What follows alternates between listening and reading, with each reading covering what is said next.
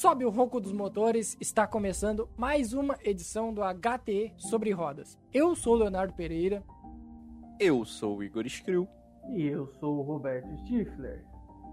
E abemos um caos, uma confusão, uma balbúrdia em Silverstone, porque depois de muito tempo temos um acidente, um incidente, melhor dizendo, que gerou polêmica uh, dentro, durante a corrida e após a corrida, de forma muito uh, extrema por ambos os lados, principalmente o lado da Red Bull.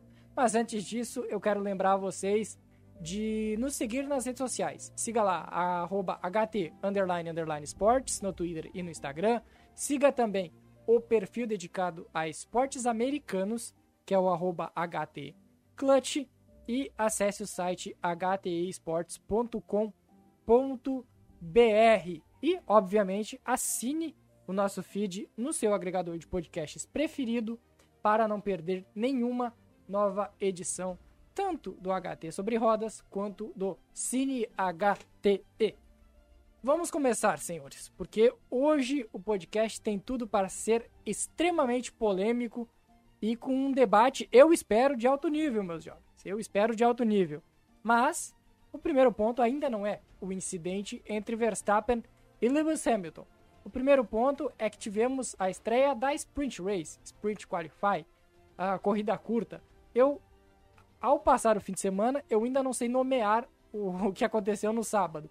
Mas o que, que vocês acharam? De forma bem breve, porque o, o episódio passado foi basicamente sobre Sprint Race. Gostaram? Odiaram? O que, que pode ser melhorado? Stifler, tu que estava muito cético em relação a Sprint Race, o que, que tu achou?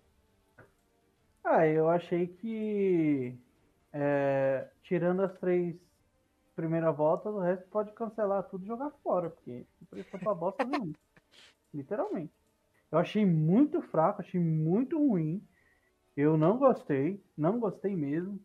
É, pode me chamar de chato, pode chamar o que você quiser, senhor Igor. Não tem problema nenhum. mas, cara, mas assim, vocês vão concordar comigo. Deu as três. Teve as três primeiras voltas da Sprint Qualify e acabou a corrida, acabou a corrida, o treino, enfim, seja aquele negócio lá.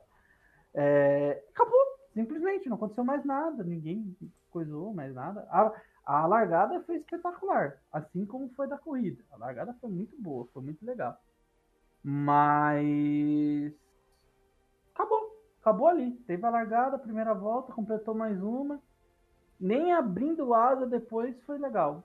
Foi eu, eu para mim, teria que mudar muitas coisas para ela se tornar é, atrativa da forma que foi.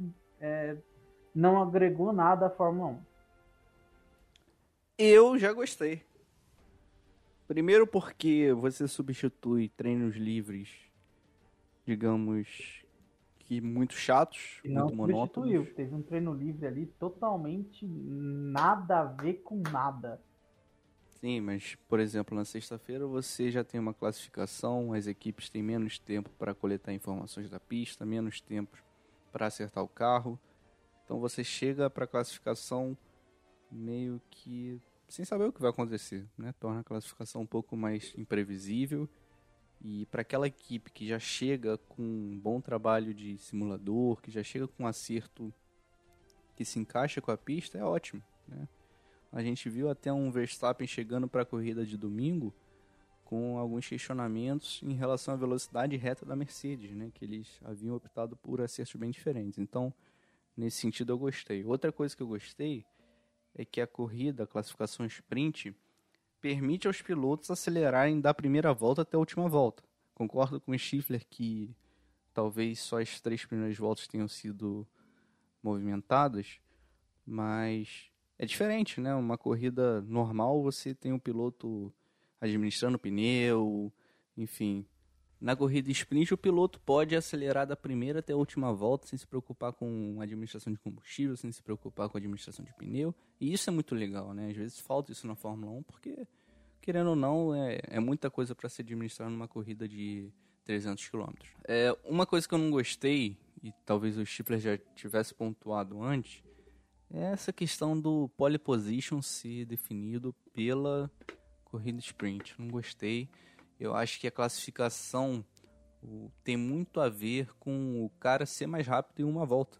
Né? Dar o máximo um naquela volta, né? É isso. É, e isso é algo muito especial do automobilismo, né? Os, os pilotos, eles veem isso como um momento de desafio máximo. E esse é o momento em que os carros atingem a maior velocidade, em que está com a menor carga de combustível. É o momento em que você é mais rápido na pista, que você vira mais rápido em uma volta. Então acho que tirou um pouco do peso da classificação.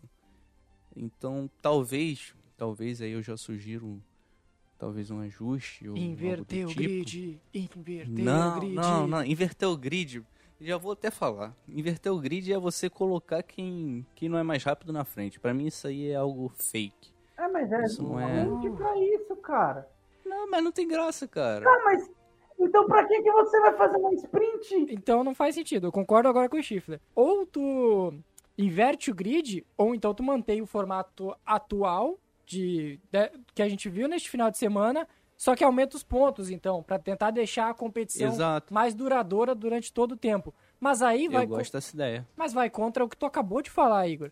Que disseste que o, o quali, o treino classificatório, é o que traz o charme, é de se esforçar ao máximo, de dar, tirar o máximo do carro em apenas uma volta.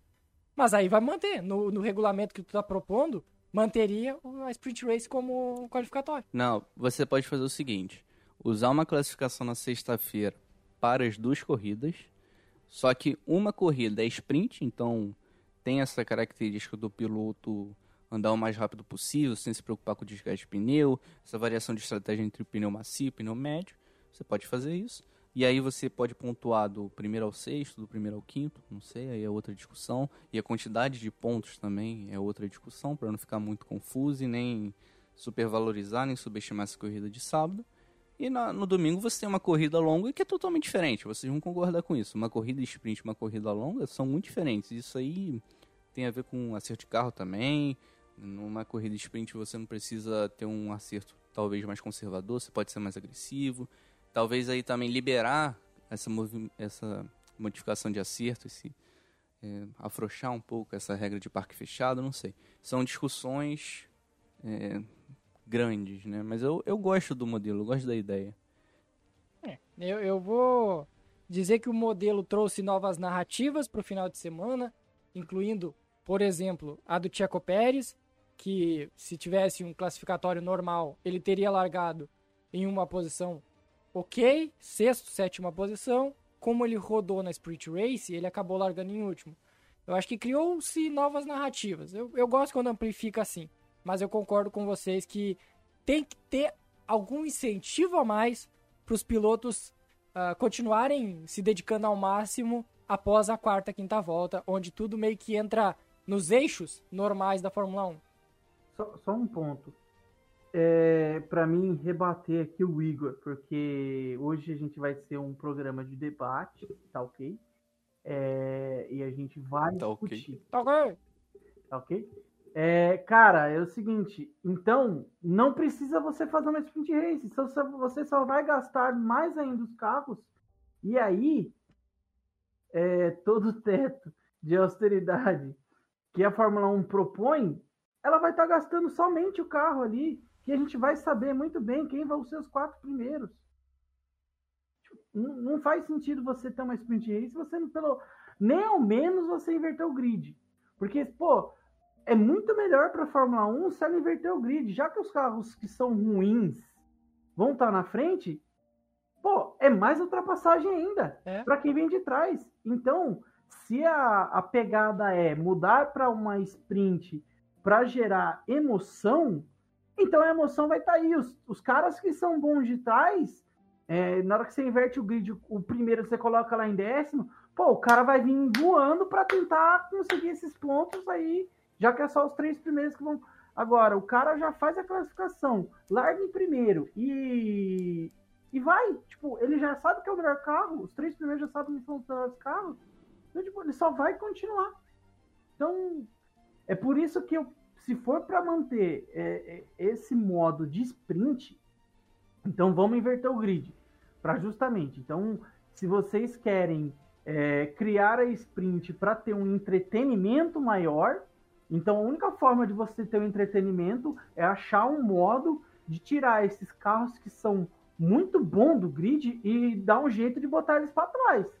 Porque se você deixar eles na frente, vai se tornar uma corrida monótona, assim como são algumas corridas que a gente já tem hoje no calendário. Então não vai mudar. Só vai é, ter meia hora a mais de sacrifício para a gente assistir e de gasto do carro, gasto de pneu. Então, é... por isso que eu falo, dessa forma não faz sentido. Se você não trocar, não fazer alguma coisa ali que mude, que troque, que nem o Léo falou, tipo, muda toda a dinâmica da corrida, aí vai continuar uma coisa monótona e vai continuar, só vai aumentar a meia hora da corrida de domingo, só isso. Não vai adiantar nada. É, eu vou Hoje eu vou chegar mais próximo de concordar com o Stifler do que na semana passada. Eu acho que realmente é, tem que ter algumas alterações. Foi legal, foi interessante, mas ainda é um modelo a ser melhor adaptado e com melhores soluções do que o que a gente viu no último final de semana. Vamos para o que importa, que é o que todo mundo que está escutando esse podcast quer falar. Sobre a corrida. Lewis Hamilton largando em segundo após ter feito a pole no treino e perdido na largada da corrida sprint, ele foi muito agressivo, buscou a ultrapassagem nas primeiras curvas sobre o Verstappen.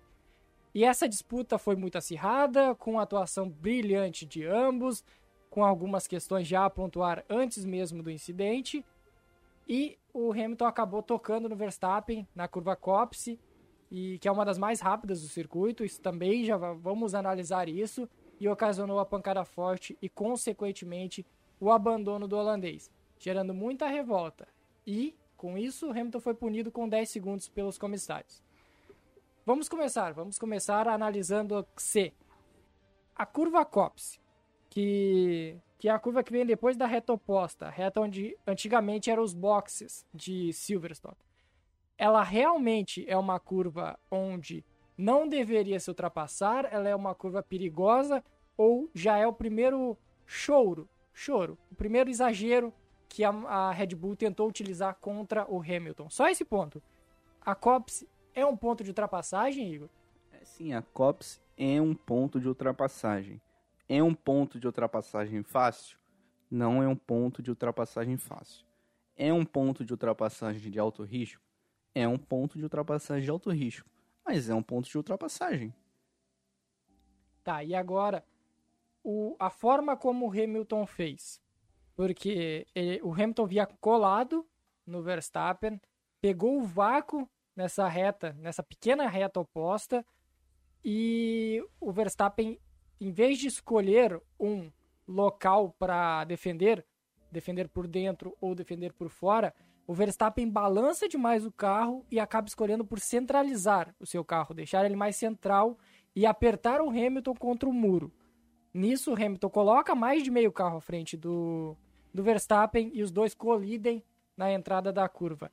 Stifler, na hora, da, na hora que, que aconteceu o, o incidente, a gente falou no grupo lá, incidente de corrida, que o Hamilton nem deveria ser punido. Agora, vendo depois de muitos replays muita análise de vários pilotos, de vários uh, pessoas que conhecem muito sobre o assunto, tu segue mantendo, acreditando que é incidente de corrida ou a punição do Hamilton foi foi foi bem dada ou as duas coisas, acidente de corrida e o Hamilton deveria ser punido. O que, que tu acha?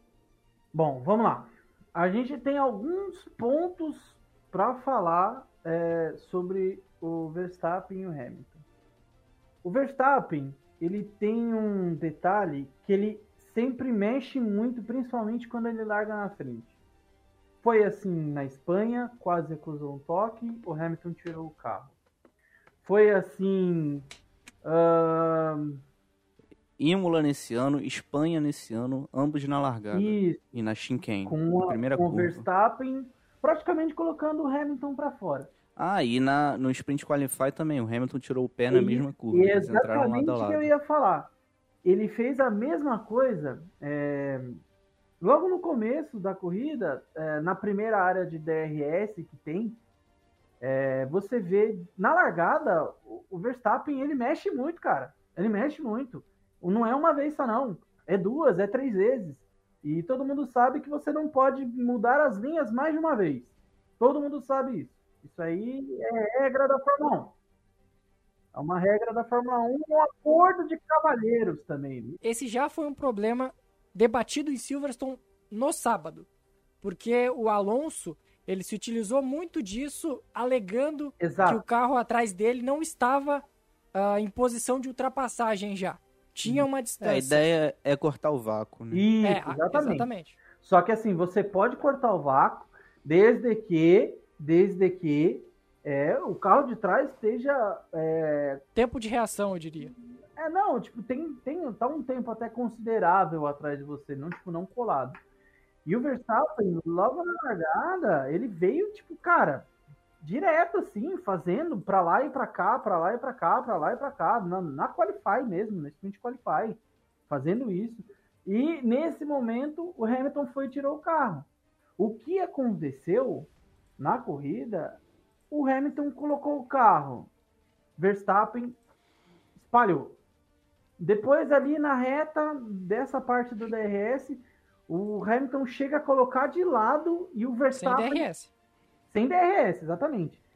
E o Verstappen vai dando uma Espalhou. espalhada e o Hamilton tira o carro de novo. Meu amigo, na boa, ninguém tem sangue de barata também. Tá? Ninguém tem sangue de barata. A gente sabe ali que, ah, é um carro, nossa, poxa.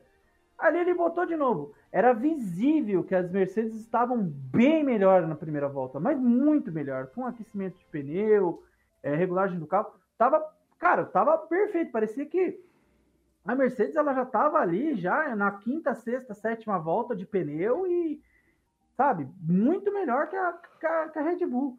E cara, na hora que ele chegou, ele até dá um drible, ele bota de um lado, você vê, o Verstappen ele fecha na esquerda, o Hamilton joga para a direita e, cara, já tá ali meio carro. Meio carro. Não tem, não tem. Pô, ali. Poxa vida. Você, você, você aí que tá me ouvindo, você. Você fazer uma curva com o seu Uno a 80 km por hora é uma coisa, meu amigo. Agora, você fazer uma curva a 300 com um carro de Fórmula 1 é outra totalmente diferente. Ah, mas ele tinha que virar mais. Meu amigo, não é assim tem toda uma aerodinâmica no carro. Não é tipo, poxa, ele não virou volante. Não é assim, gente. Por favor. Sabe? E ali, cara, contato de corrida. Para mim, ali ninguém quis aliviar. O Hamilton já tava sempre tirando, sempre tirando, sempre tirando. O Hamilton falou assim: pô, só eu tiro. Por mim, se quiser, vai os dois embora, pô. E aí você vê numa no replay Cara, olha, olha, tem uma imagem assim de frente que você vê que o Verstappen, assim, no momento que o Hamilton bota um pouco mais de lado, você vê como o Verstappen ele vem de uma forma fechando é, muito mais a curva. É, ele vira de uma forma muito mais agressiva o volante. Então, assim, para mim, ele realmente ele quis fazer o que ele fez em todo esse tempo com o Hamilton. A única diferença é que o Hamilton não tirou o carro. Ele falou assim: não, beleza, você tá fazendo, tá fazendo, tá fazendo, e eu tô tirando. Agora, nesse momento, eu não vou tirar. E pronto. Agora, referente à punição, olha, é. Poxa, eu acho que pelas, pelo que, que é a F1, que se tornou a F1, é super uh, plausível é, ter a punição. Eu vejo muita gente reclamando, nossa, mas só 10 segundos. Cara, 10 segundos na Fórmula 1 é muito. Tem uma punição, só o stop and go, que é pior, e obviamente a desqualificação, além do 10 segundos. E o drive-thru. Drive-thru. É, tem o drive-thru também, é. Então é 10 segundos. Cara, 10 segundos na Fórmula 1 é muita coisa. Mérito total do Hamilton dele conseguir tirar esses 10 segundos, parar no box pagar esses 10 segundos e chegar na frente. O mérito é todinho do Hamilton. Não tem essa de, ah, é sacanagem ele comemorar. Que sacanagem comemorar, pô? Tá maluco? Quem que vai ganhar e não vai comemorar? Ah, parece, que, parece que aconteceu algo muito sério com o Verstappen. O que o acidente foi, foi grave, foi um acidente forte, foi uma força G pesada em cima do, do Verstappen e ele foi realmente tonto para o hospital. Mas o Verstappen estava bem. Então, tu, agora tu não vai comemorar a tua vitória, que te coloca novamente no campeonato, porque em tese tu é o, culpado por um incidente que, segundo o, o Christian Horner e o próprio Verstappen, poderia ter acabado com a carreira do Verstappen, segundo eles. Nesse nível, que foi o, o extremismo que colocaram em cima do Hamilton. É, é, corrida de Fórmula 1, pô. É corrida de carro. É, sabe, não é. Gente, aquilo ali não é videogame, aquilo ali são pessoas, aquilo ali são carros, aquilo ali tá acontecendo, aquilo ali tem dinheiro, aquilo tem, tem muita coisa acontecendo. Então, não é não é ali encontro de cavaleiros, não é tudo bonitinho, não é tudo legal. Gente, isso aí é corrida. Ah, mas, pô, o, o Ayrton Senna tirou o, o, o, Prost lá e todo mundo bate palma até hoje. Ah, que legal, pô, porque o Prost fez isso também. Meu, vamos lá, entenda uma coisa. Não dá. Ali não tinha mais muito mais o que tirar. Ali, o Hamilton ele não tinha muito mais o que fazer. A única coisa que ele podia fazer era estacionar o carro, pô. Não tinha, não tinha para onde ele tirar. Ele não conseguiu é, fazer o Apex é, correto da curva também, concordo. Mas por quê? Por causa de toda a carga, toda a pressão aerodinâmica de dois carros ali. Então, eu acho que daria para fazer muita, como por exemplo, ele fez com o Leclerc. O Leclerc, pô, os dois foram ali tranquilo, sabe? Tanto que no final da corrida, o Hamilton vai lá, conversa com o Leclerc, de boa, os dois rindo, não teve problema nenhum. Então, cara, é coisa de corrida, é coisa de corrida. Estão levando para um outro lado que não se tem, não se tem. Querem criar uma guerra que não existe. Ponto. Não vou repetir o que o Stifler falou, só queria pontuar algumas coisas que envolvem diretamente o contexto desse toque, que é o seguinte: Mercedes não vencia cinco corridas. E o Hamilton viu muito bem no sábado que a única chance que ele tinha de vencer essa corrida era passando na primeira volta. Se alguém tinha que pensar no campeonato e tirar o pé ali, era o Verstappen. Se o Verstappen chega em segundo nessa corrida, é muito mais jogo para ele no campeonato do que arriscar um toque, que foi o que aconteceu, e ele abandonar. Né? Então talvez tenha faltado um pouco de experiência para o Verstappen nesse sentido. Isso não significa que a culpa do toque é do Verstappen, não. Mas como o Schiffer falou, Hamilton tirou o pé em outros momentos. Talvez fosse a hora do Verstappen pensar no campeonato e tirar o pé. Esse, Só isso que eu exatamente. queria pontuar. Tu, tu, foi perfeito. Os dois, eu concordo completamente com vocês dois. Não, o Igor foi perfeito, exatamente. É, o, o Verstappen parece que ele não entendeu que ele não precisa vencer todas as corridas se tinha alguém que tinha oportunidade de ser mais tranquilo e seguro naquele momento, esse alguém era o Max Verstappen. A culpa do acidente pode ser maior do Hamilton? Pode ser. Só que se teve um, um piloto ali, se tinha um carro que podia ter facilidade em arretecer, em diminuir o ritmo e dar espaço para o outro fazer a curva, esse alguém era a Red Bull do Max Verstappen. Então ele arriscou demais, sendo que ele seria o único prejudicado. Não tinha como. Dificilmente o Hamilton uh, acabaria a corrida para o Hamilton ali. A chance do Hamilton, do, do Verstappen tomar o toque e ele espalhar para fora e bater forte, como aconteceu, era muito maior do que algo acontecesse com o Hamilton. Então, o próprio Verstappen deveria ter entendido, segurado um pouco a, a, a barra ali e não preciso disso. Eu vou ficar aqui em segundo e atacar posteriormente na corrida. Mas não, o Verstappen, assim como ele sempre é, ele foi muito agressivo e não pensou nas consequências do que poderia acontecer. E sobre a punição, eu ainda acho ela justa por conta do desenrolar do acidente. Se o Verstappen não fosse, uh, não tivesse batido forte e acabado a corrida para ele ali, eu não puniria o Hamilton. Porque é um choque de corrida, ok mas se criou essa sensação, essa narrativa de que, já que o Verstappen teve a sua corrida interrompida, o Hamilton precisava ser punido. E aí eu entendo, os 10 segundos são, são válidos nessa circunstância. É, foi o conjunto da obra, né? Só mais um detalhe. É, o que, que a gente já vem falando do Verstappen há algum tempo? Inconsequente, tem que ter calma, a gente não. Tá aí, cara. Tá aí. Verdade, pior, é- pior é que é verdade. Sabe? O Stifler fala isso todo Não episódio. adianta, cara. Ele é um ótimo piloto, acima da média, acimaço da média. Acimaço. Mas é, perde a cabeça em momentos que não precisa. E não dá mais para colocar a culpa em, sabe, em juventude, em coisas desse tipo. Já deu, o cara tá seis anos na Fórmula 1, pô. O cara já tem bagagem. Pô, tá ali na frente. Mas se deixasse o Hamilton passar ali, mesmo se ele fosse para terceiro, para quarto, cara, ele ia passar o Hamilton facinho, mano, porque é o melhor carro do grid. Ele se expôs novamente, sem necessidade. Então é uma coisa que a gente já vem batendo há um tempo. E claro, não estou dizendo que daí a culpa é do, do, do, do Verstappen. Não é culpa. A gente aqui não está procurando culpado. Tá? Para ficar isso bem claro. Não tem culpado. Não, Hamilton não tem culpa. O, Ham, o Verstappen não tem culpa. É coisas ali que acontecem de corrida, os dois não tem assim, ah, um tá errado, outro não tem, não tem erro, gente. Para, para de querer achar um culpado. Principalmente aqui no Brasil a gente tem muito disso, né?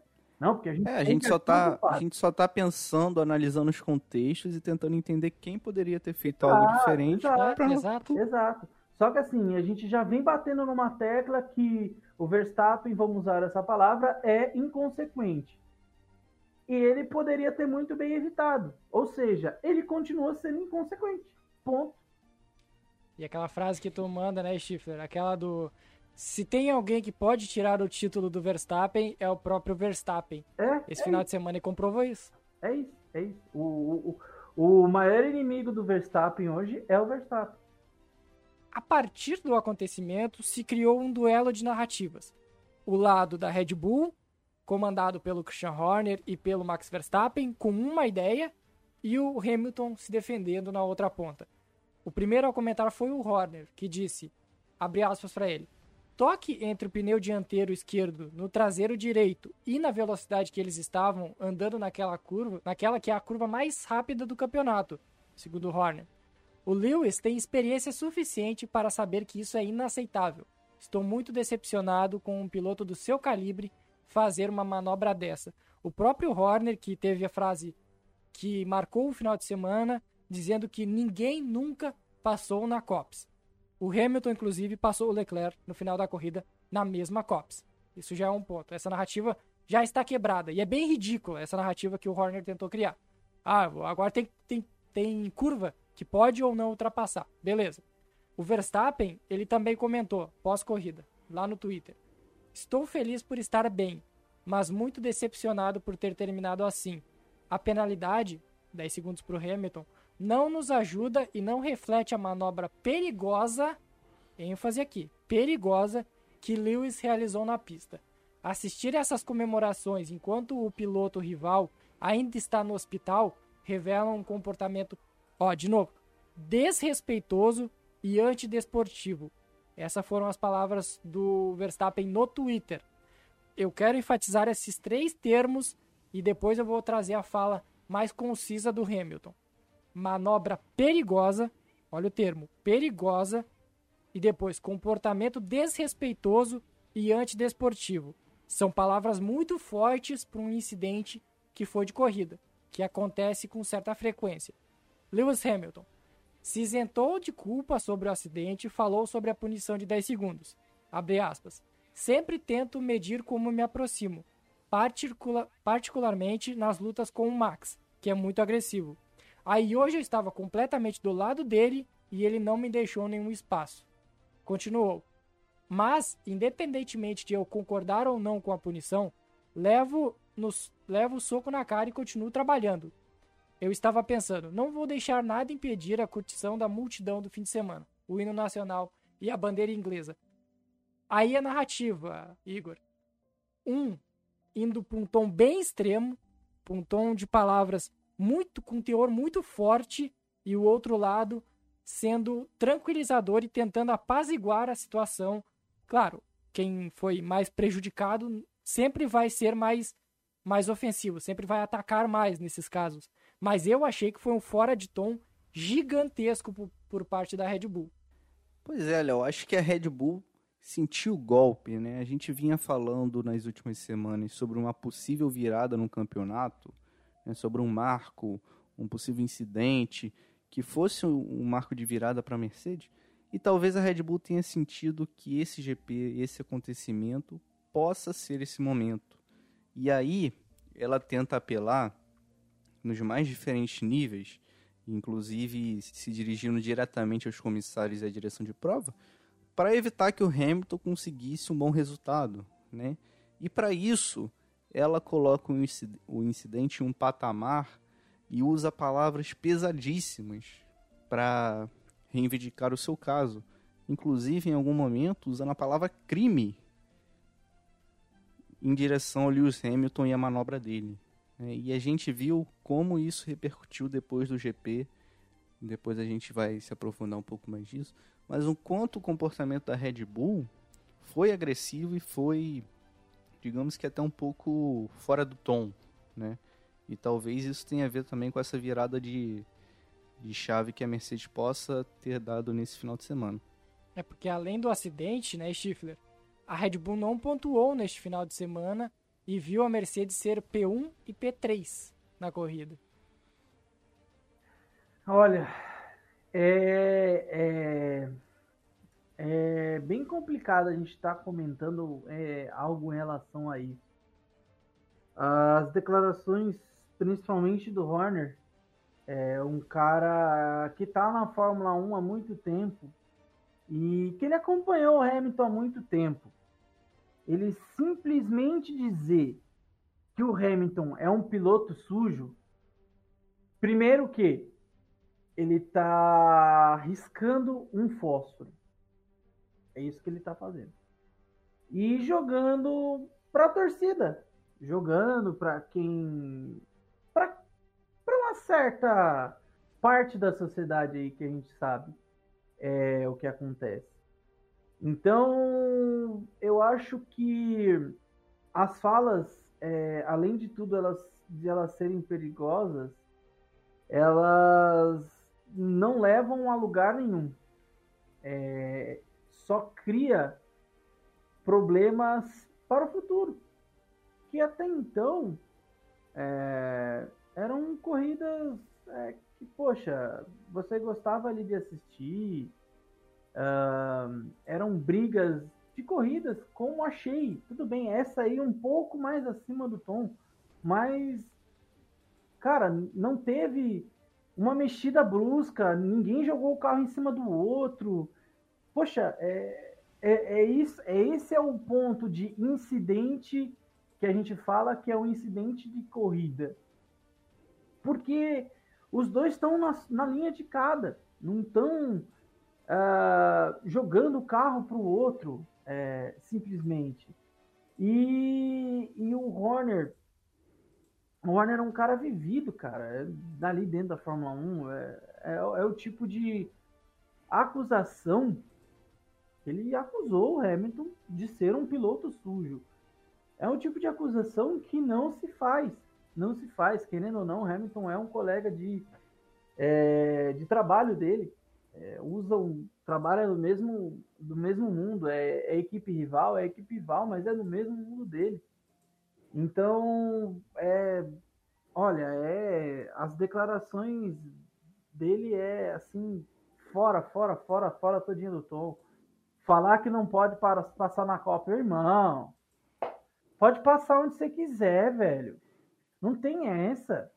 Se te, poxa, se o cara tem a possibilidade de fazer ultrapassagem, ele faz, velho. Não tem essa. Faz o seguinte, Horner, da próxima vez, você bota uma placa ali na esquina e fala assim: não ultrapassar aqui. Pronto. Pro, proibido ultrapassar, né, proibido, né, Chifre? Proibido ultrapassar. Pronto. Acabou o seu problema, cara. É inacreditável o que fizeram a Red Bull esse final de semana. Não só o Horner, Aquele outro senhor também, que eu já não, não, não, não quero mais comentar o nome dele, o Helmut Marko. É um cara que eu não sei mais o que está fazendo na Fórmula 1, tá? É, não agrega em nada, é, só atrapalha. Poucas vezes agregou, né? Vamos falar a verdade. É, não, nunca agregou na Fórmula 1, então tá ali para mim para assistir a corrida de mais de perto, tá? Não faz nada, não agrega em nada. As declarações deles também é muito fora do tom.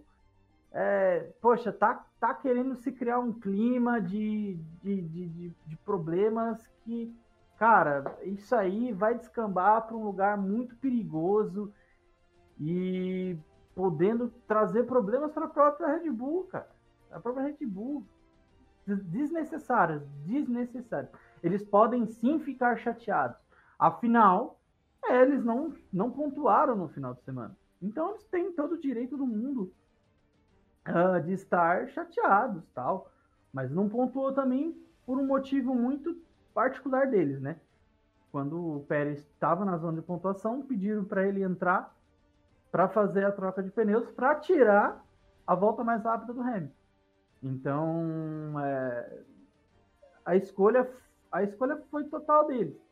Então, isso de não comemorar também, cara, olha, da primeira palavra que você falou, Léo, até a última, que abrindo aspas para o Horner, fez zero sentido, foi 100% desnecessário, não precisava.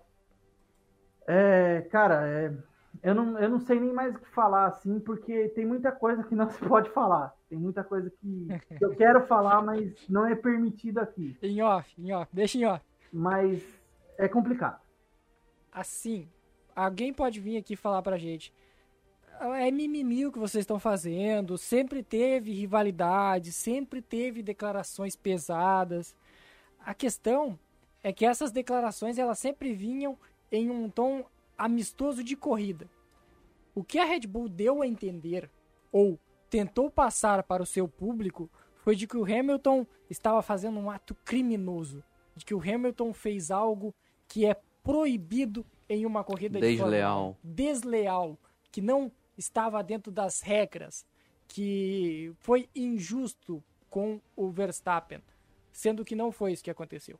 A narrativa que a Red Bull está criando é uma narrativa muito exagerada para tentar puxar essa guerra e a questão Perigosa. maior é a questão maior é que essa guerra quando envolve o nome de Lewis Hamilton na Fórmula 1, ela não é apenas uma guerra envolvendo pilotos, envolvendo equipes, envolvendo uma corrida de Fórmula 1. Ela envolve algo muito maior que é o preconceito enraizado na história da Fórmula 1, na instituição Fórmula 1, na instituição FIA e em todos os quem gerencia essa grande essa grande entidade. Ao dar essa brecha, ao se dirigir com esse discurso extremista, esse discurso com palavras exageradas, a Red Bull abriu espaço para outras pessoas se pronunciarem e essas outras pessoas são aqueles fãs estavam ali, escondidinhos, que ainda estavam acompanhando, mas não tem mais a sua voz, não tem mais a sua, o seu poder de fala. Estão escondidos porque a, a, a Fórmula 1 está mudando e o Hamilton é o grande nome dessa mudança. Após o, os acontecimentos, após a corrida, o Hamilton foi atacado com insultos raciais por parte dos torcedores, em sua maioria holandeses. O piloto da Mercedes foi vítima de ofensas online horas depois da vitória, com mensagens racistas, incluindo emojis de macacos, sendo enviados a uma publicação da Mercedes no Instagram. E segundo o Facebook, tais comentários já foram excluídos. O outro caso que eu cito em relação a isso é o dos repórteres holandeses, que foi algo que me enojou muito, porque na entrevista coletiva pós-corrida, o tratamento que deram para o Hamilton era de um de um criminoso realmente. Era como se o Hamilton estava passando por um interrogatório por uma tentativa de assassinato, de homicídio. Foi nesse nível. Eram perguntas muito, muito fortes, com um tom de fala muito pesado. Direto. Um, direto, um tom claramente tentando culpar o Lewis Hamilton de algo muito grave. E isso só acontece, vocês vão concordar comigo, porque Lewis Hamilton é um dos únicos negros da história da Fórmula 1 e esse pessoal não aceita que um dos únicos negros da história da Fórmula 1 é o maior piloto que essa entidade já, já viu pilotar. Pô, Léo, eu não tenho nem muito o que falar depois de tudo que você pontuou, cara. De verdade mesmo. Eu acho que você traz essa questão é, dialogando muito bem com com o comportamento da Red Bull, né, com essa agressividade. E a gente aqui não está falando que a Red Bull teve um comportamento preconceituoso, um comportamento racista, tá? Não é isso. Mas essa postura, né, esse ataque direto ao Hamilton, de alguma forma atingiu essa fanbase e trouxe à tona novamente esse essa pessoa preconceituosa que tá no universo da Fórmula 1 dentro dos fãs. Igor, então, assim. Igor, eu só quero, fazer, eu, eu quero fazer uma pergunta para você, antes de eu falar qualquer coisa.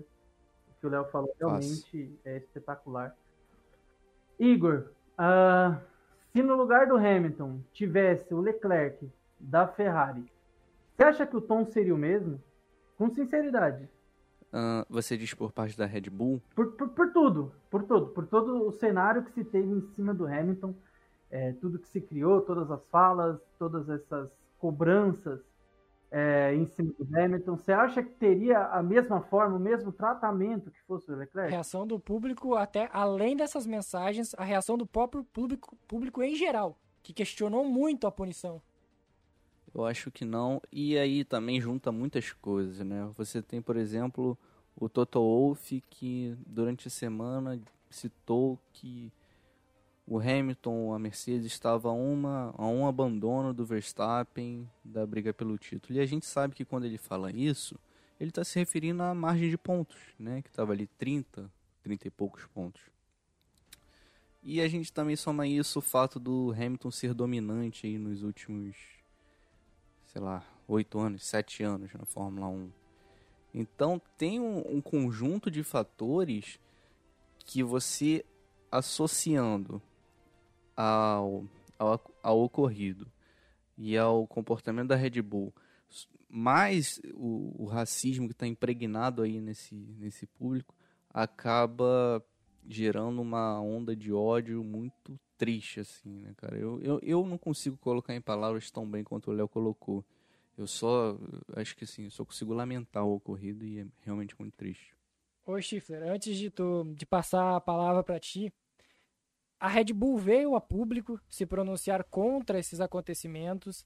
A Red Bull, Importante. o Christian Horner, em declaração pessoal do Horner, ele, abre, ele falou, abre aspas, embora a rivalidade seja intensa no caminho para o, o campeonato, emoções altamente carregadas nunca devem cruzar a linha para o ataque racista.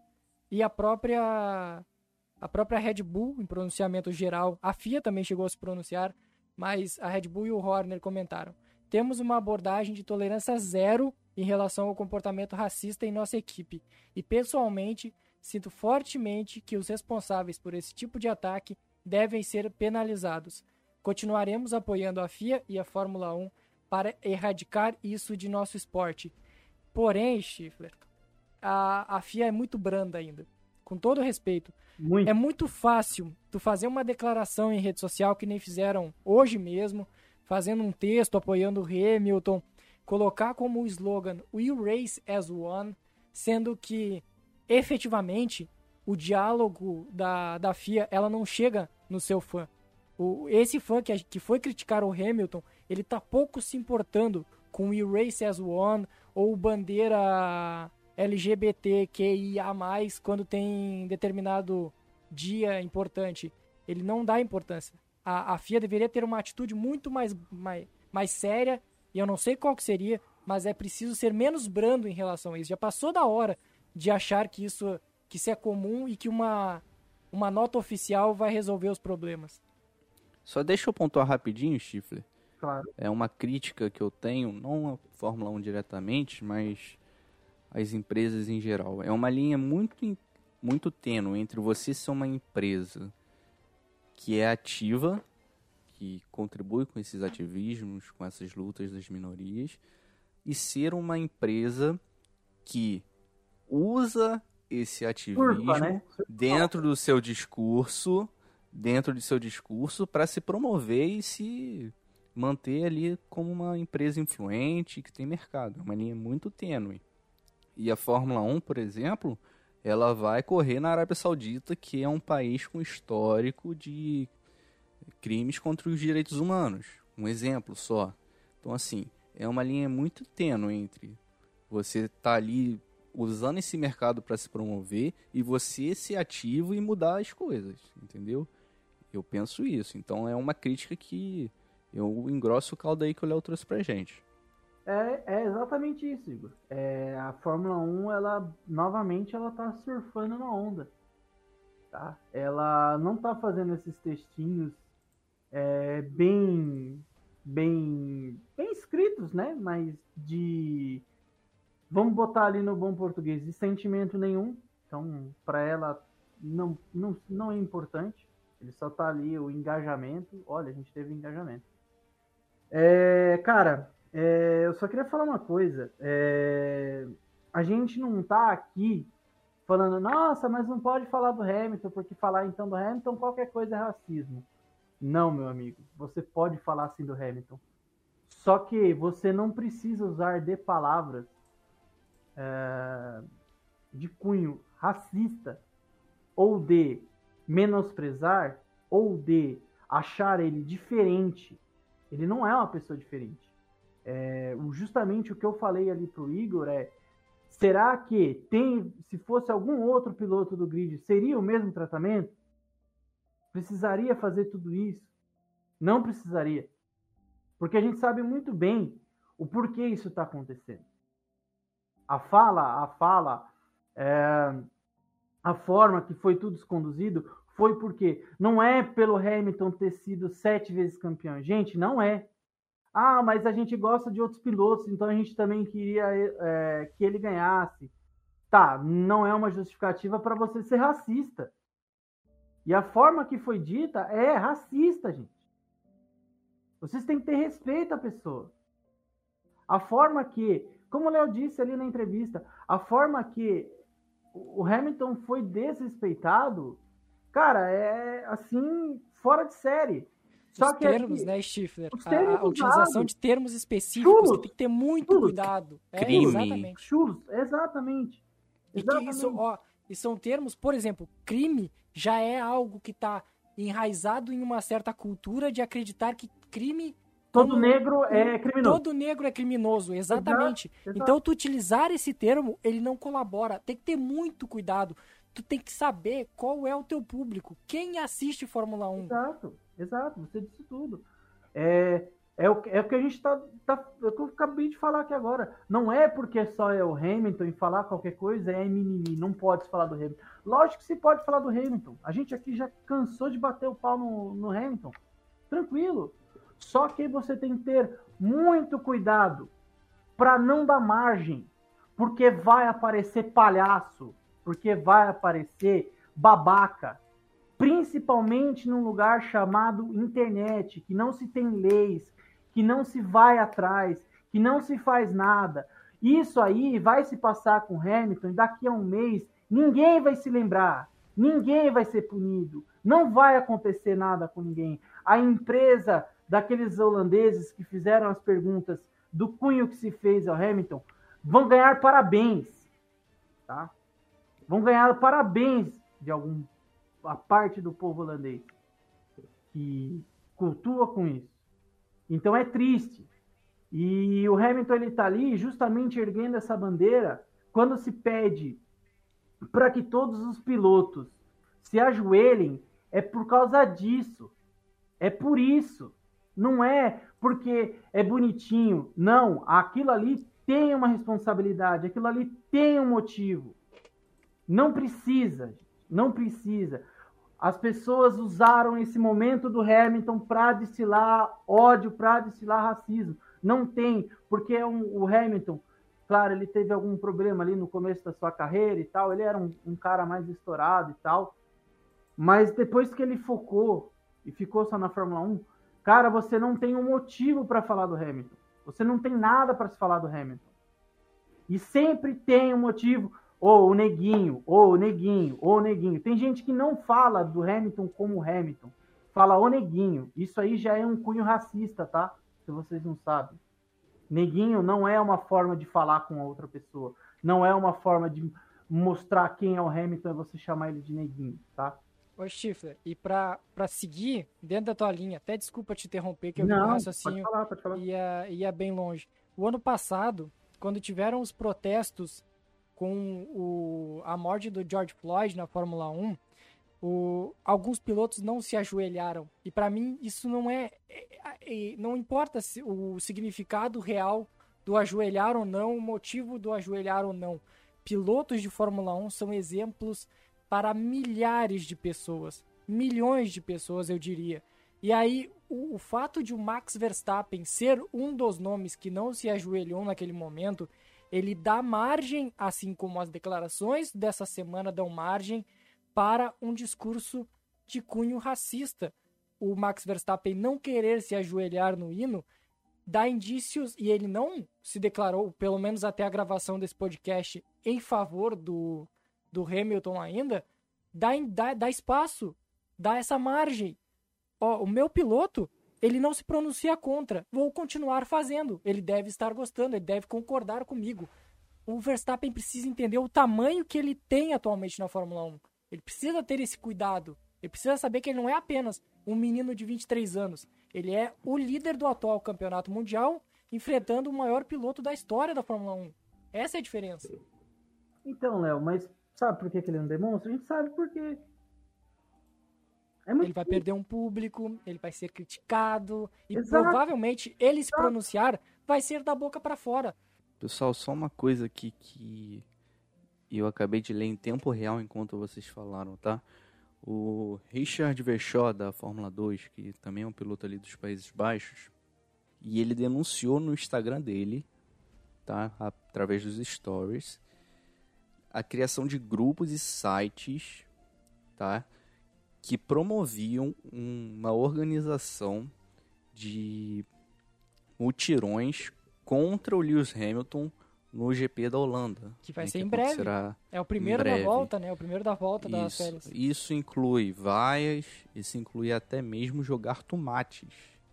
Tá? Então a gente está vendo aí um nível de um nível de agressividade, de deslealdade muito grande, sabe? Então é algo que começa a preocupar, né? Porque aparentemente isso também tá pode se refletir em ações que extrapolam a rede social, extrapolam esse preconceito que a gente vem falando no podcast, né? Que pode passar a ser vias de fato. E aí, de repente, a gente vê, por exemplo, num desfile de pilotos, arremesso de garrafas ou de tomates, como o citado aqui na reportagem, tá?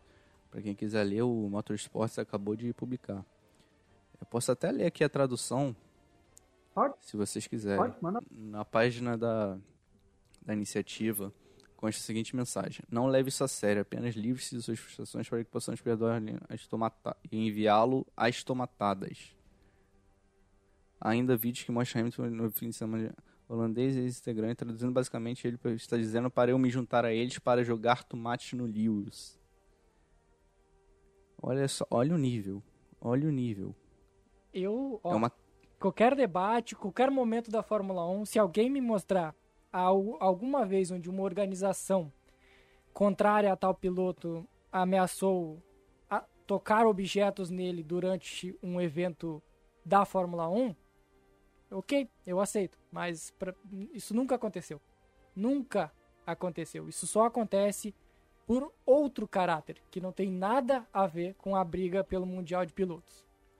É, e a gente também vamos tomar um cuidado para não generalizar, né? A gente sempre elogia muito essa corrente de fãs do Verstappen, né? É tão lindo ver uma arquibancada coberta de laranja, é um fanatismo assim grande, né? Que a gente vê também com os torcedores da Ferrari, a gente vê aí ao redor do mundo.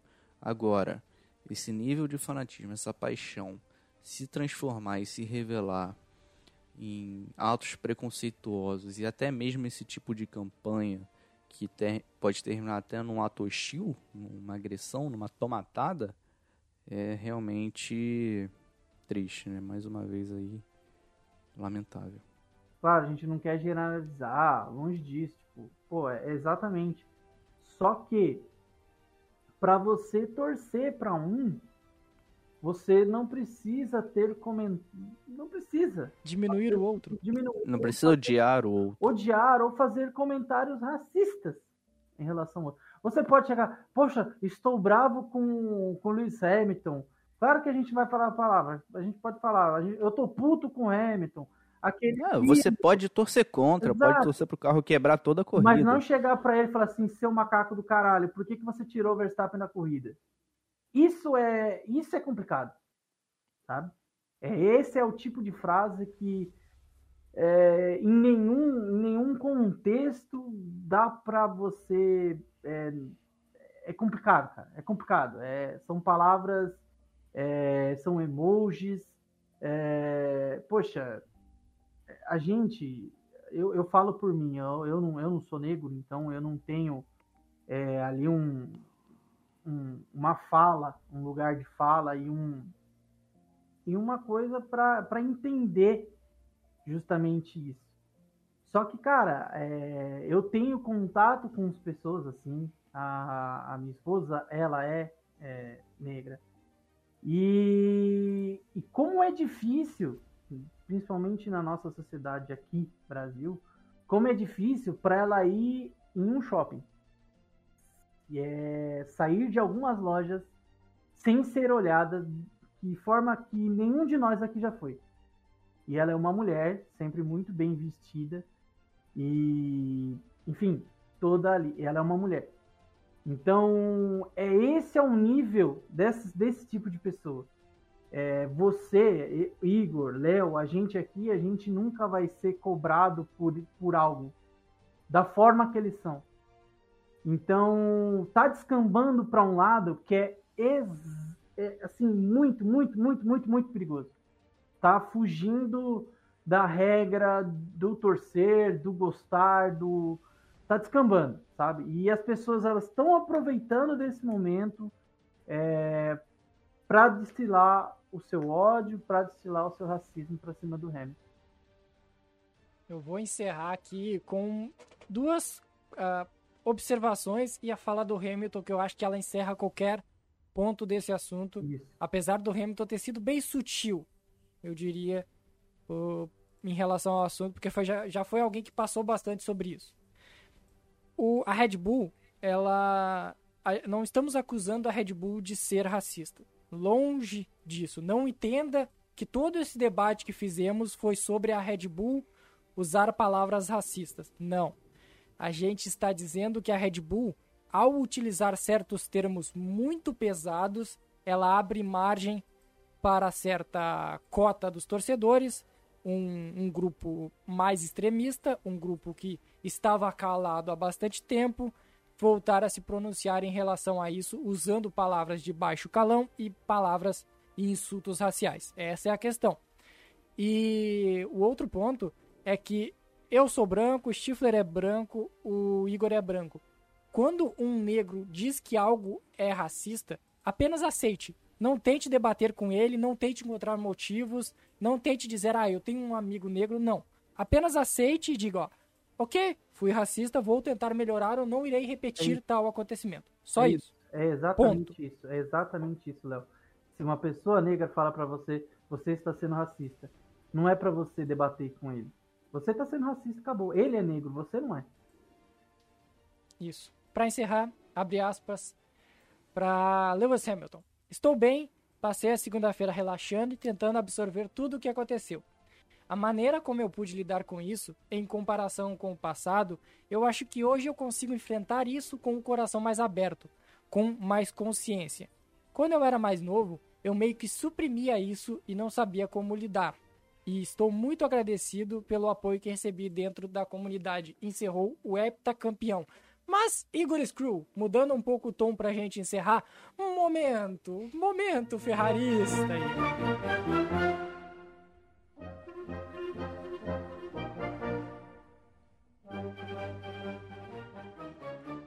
Momento ferrarista. É, mudando totalmente de assunto. Um clima mais, clima mais legal, né? Um clima mais festivo, Fórmula né? 1, né? Um clima, clima mais festivo. automobilismo. Precisamos falar do final de semana espetacular da nossa querida escuderia Ferrari, cara. Incrível, né? O ritmo que o Charles, o Charles Leclerc conseguiu com os pneus médios, se mantendo à frente do Hamilton e iludindo a gente, cara. E eu preciso dizer também, a cada vez que aparecia o rádio do Leclerc na corrida, era um tipo de calafrio diferente, cara. Impressionante, parece que o Leclerc e o motor, eles têm um- uma relação que quando as coisas estão dando certo, ele chega ali pra Será dar que não era um... uma Miguel? Calma aí, meu garoto. Será que não era uma E aí, cara?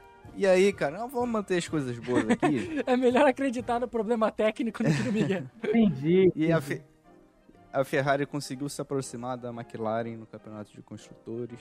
Né? O Carlos Sainz, apesar de ter um final de semana um pouco conturbado ali, especialmente após o acidente na classificação sprint, conseguiu se recuperar e terminar em sexto. Né? Ficou atrás do Daniel Ricciardo a corrida inteira. Muito difícil ultrapassar. Mas acho que o resultado é muito bom. Fica aquele, aquele aquela pontinha de frustração, né? Porque o Leclerc liderava a corrida até a penúltima volta, antepenúltima volta, e acabou sendo superado pelo Hamilton. Mas muito legal, cara, muito legal esse final de semana. E vem em boa hora, vem em boa hora, porque a McLaren tinha feito uma perna ali na Áustria muito boa. Então, a um briga pelo terceiro também. lugar A McLaren foi bem também. foi um bom. Um bom final de semana da McLaren também. E o Ricardo parece, e aí já saindo um pouco do momento Ferrari, o Ricardo parece que tá achando a mão do carro, né? Na classificação, na, no qualifying de verdade, né? Na volta rápida. Quase classificou na frente do Norris, né? Foi por muito pouco, dois milésimos. E na corrida tava ali. Acho que não tinha um ritmo tão bom quanto o Norris, mas já já dá um passo na direção certa. Então essa disputa tá bem legal. Tão bem. Só um, só um ponto. Hum. Vamos falar de Fernando Alonso, Stifler. Ah, bem lembrado. Dom Antes- Fernando Vamos Alonso falar de Fernando. Alonso. Antes eu queria falar do Vettel. Não, vamos falar disso. O melhor Que momento zicada- do Vettel foi. Não zicada, foi isso. velho. O melhor momento do Vettel no fim de semana foi ele catando lixo numa bela. Cara, é- Uma esse bela cara ação. é espetacular, mano. Esse cara é espetacular. Como não amar Seb? Não tem. Sebe. Não tem vê como uma não intimidade amar. muito boa. Cara, é- pô, é- ele, ele é um cara assim, calmo, tranquilo. Pô, o cara O cara não tem nem rede social, mano. Não, pô, o cara terminou a corrida, foi lá ajudar os organizadores lá, o, um, um pessoalzinho. Um grupo. né? Pô, foi lá, catou o lixinho da galera. Pô, cara, que homem sensacional, velho. Pode ser que já deu de Fórmula 1? Pode ser, pode ser. Mas, pô, cara, que pessoa, cara. Esse é um cara que eu convidaria pra tomar uma cerveja comigo, com certeza. Pô, mas ele é alemão, mano. Ele vai acabar com o teu fígado, mano. É, a cerveja vai longe. Não, vai aí, longe. é, aí o certo seria ele me convidar, porque eu não consigo acompanhar ele, não. Pra encerrar, Fernando Alonso, Igor, tu tinha um ponto aí que ele deu mais Não. um banho em, em Esteban Ocon. Ah, mas ele também, né? Pô, Não, difícil. eu acho que o, o grande momento do Alonso no final de semana foi a largada na, Nossa, na foi classificação É, isso sprint. foi lindo. A largada dele na classificação sprint uma das melhores coisas do ano, talvez, do Alonso, sem dúvidas. Ele passou cinco carros naquela. Sim, Aquela saiu de volta. décimo primeiro e completou a primeira volta em, Em quinto. quinto. Espetacular. Ele, ele um traçado específico, só o Alonso conhecia aquele traçado É. que ele estava fazendo. Em- E é isso, isso é uma coisa legal de Silverstone, né? Você tem essas curvas que permitem linhas um pouco diferentes. Né? E às vezes, apesar de de repente você percorrer uma distância maior, você consegue não ter um tráfego na frente. Então você talvez não precise frear tanto e você consegue contornar com mais velocidade, encontrar um caminho e ultrapassar. E ele fez muito bem o uso da estratégia de usar um pneu mais macio e pulou muito bem, conseguiu contornar a primeira curva por fora, a segunda curva por fora, mergulhou quando precisou e fez uma largada espetacular, cara. Muito legal ver o Alonso desempenhando nesse nível. E em Baku ele já tinha feito uma largada muito boa depois daquela bandeira vermelha, né? E, Sim. Enfim, o nosso querido Fernando Alonso Posso- está de volta. Posso, posso, posso dar uma, aproveitar já pra gente dar uma corrida aqui? Posso dar uma pincelada no Russell também? O Ah, mano, rapaz. foi um fim de o semana rapaz- apagado do Russell. Não, final de semana apagado nada, pô. O cara, o cara consegue é, pontuar nono, corrida né? útil. É, cara, é, é sem, sem comentários pro Russell, cara.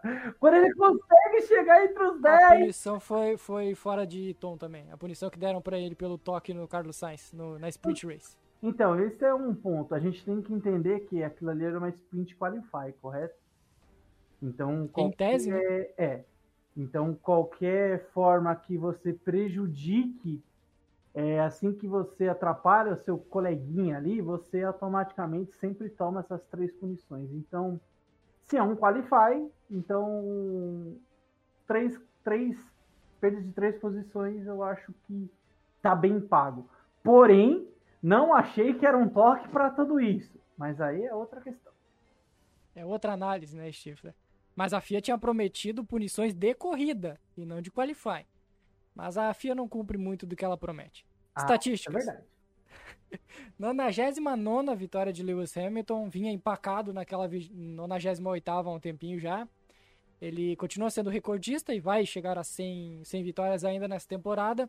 Oitava vitória de Hamilton no GP da Grã-Bretanha, em Silverstone. Também é o detentor do maior número de vitórias de um piloto correndo em seu país de origem. O Norris, outra estatística, o Norris está 15 corridas consecutivas chegando na zona de pontos. Isso é um recorde na história da McLaren. A McLaren é uma das maiores escuderias da, da história da Fórmula 1 e o recorde já é do Norris de corridas consecutivas pontuando. Claro que antigamente a forma de pontuação era diferente, então tem este asterisco. O Hamilton se aproximou e está a 8 pontos apenas de Max Verstappen no campeonato. Lando Norris subiu para a terceira colocação. O Bottas também subiu para quarto e o Checo Pérez caiu para quinto. Nos construtores, a Mercedes se aproximou e está a apenas 4 pontos agora da Red Bull, que não pontuou, enquanto a Mercedes foi P1 e P3, e a McLaren e a Ferrari estão degladiando pela terceira posição, com a Ferrari a 15 pontos atrás.